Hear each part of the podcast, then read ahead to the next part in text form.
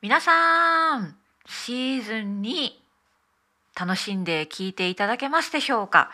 とりあえずシーズン2もできるだけ月曜日水曜日金曜日週3回更新していますさらにもう一つおまけのエピソードが聞きたいという人は私の Patreon になっていただくと、まあ、週1回土曜日にエクストラというおまけのポッドキャストもしています。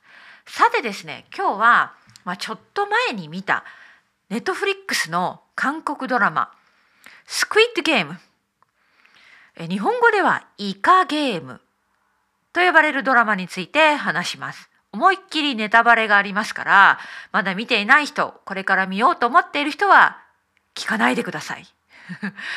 えー、このドラマ随分話題になりました。なぜならしばらくの間ですねネットフリックス USA とか私が住んでいるイギリスネットフリックス UK でランキングの1位だったんですね。韓国ドラマがランキング1位になるのは本当に珍しいことだったと思います。そして YouTube でも SNS 上でもいろいろいろいろな人がですね、スクイードゲーム見たすごいね話をしていたんですね。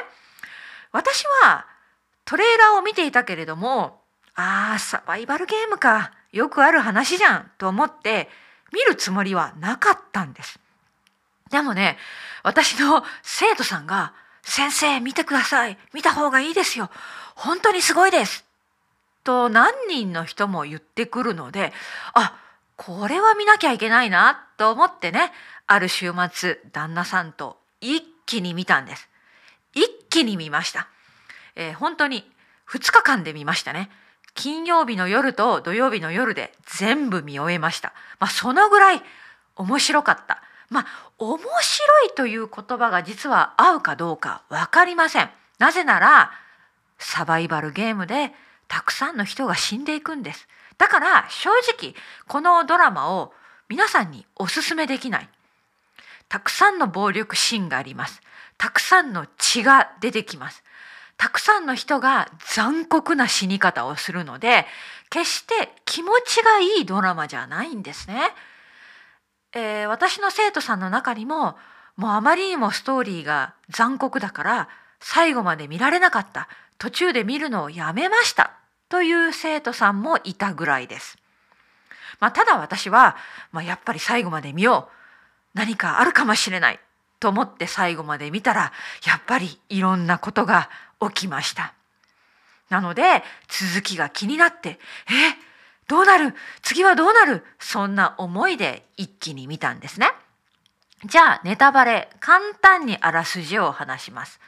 え舞台は韓国です、えー、たくさんの人が約400人の人がですねある場所に連れて行かれてゲームに参加するんですね。えー、ゲームは6つぐらいだったかねいろいろな韓国の伝統的なゲーム韓国人が子供の時にやっていたゲームをやっていくんです。そしてゲームに勝ち残った人たちだけが最後賞金プライズマニーをもらえるんですね。この賞金がものすごい金額なんです。そしてこのゲームに参加する人たちはお金目当てにやっぱり来る。つまりはですね生活が困っている。お金に困っている。例えばものすごい借金がある。家族が病気でその家族のために、その入院のお金手術のお金を稼ぎたい。自分のビジネスがうまくいかなくなって、ね、借金がある、まあ、いろいろな背景問題を持っていてお金に困っている人たちがやってくるんですね。えー、そしてゲームに負けるとその人たちは殺されるんです。だからサバイバルゲームですね。うん、まあサバイバルゲームよくあるんですよ本当に日本にも昔々バトルロワイヤルといった有名な映画もありましたね。あのよくあるプロットお話なんですけれどもでもね私はまあ考えたのはまずねスケールが違うと思いました。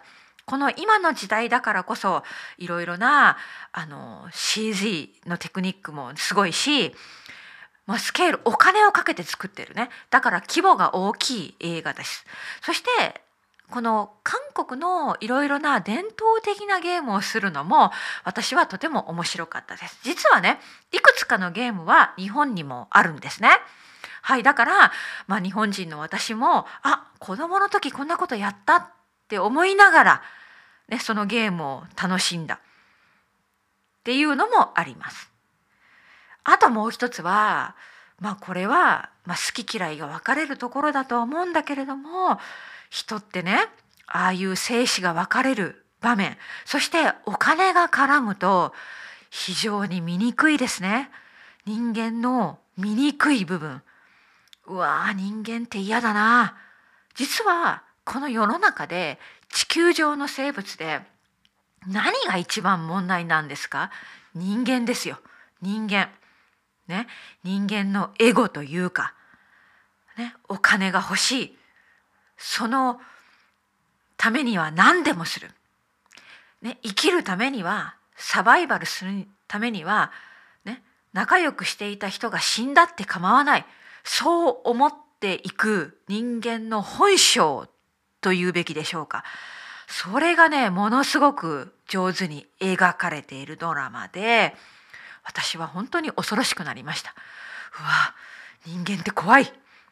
ねあのまあいろいろ考えさせられるドラマだったかなと思いますね。恐るべし韓国ドラマものすごかったです。見た人は是非ね私に感想を教えてください。きっと嫌いだった人も多いと思います。私も好きか嫌いかと聞かれるとうーんまあ難しい。ね、でもまあエンターテイメントですよ最後まで一気に見ることができました。まあ、ただね本当に見た後暗い気持ちになります。そしてもしかしたらシーズン2があるのかなっていうような終わり方だったので何か気になるねあの説明されていない中途半端で終わった部分もたくさんあります。はいということで私は、まあ、ちょっと前に見たネットフリックスのドラマ「スクイットゲーム」について話してみました。